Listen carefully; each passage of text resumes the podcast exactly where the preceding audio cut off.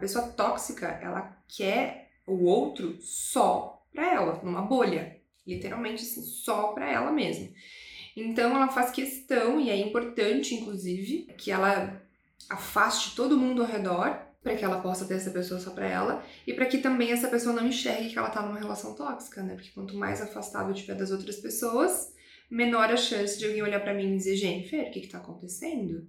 Olha, essa relação não é boa para ti, né?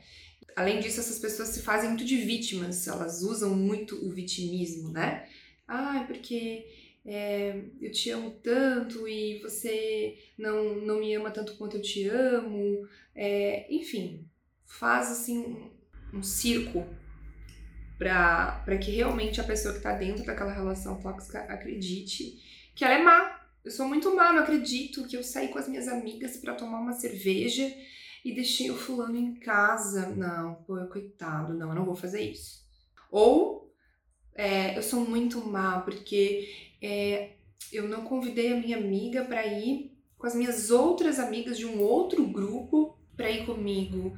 Poxa, façam que eu só tenha aquela amiga, que eu só tenha aquele círculo de amiga, que eu me desfaça daquele círculo de amigos.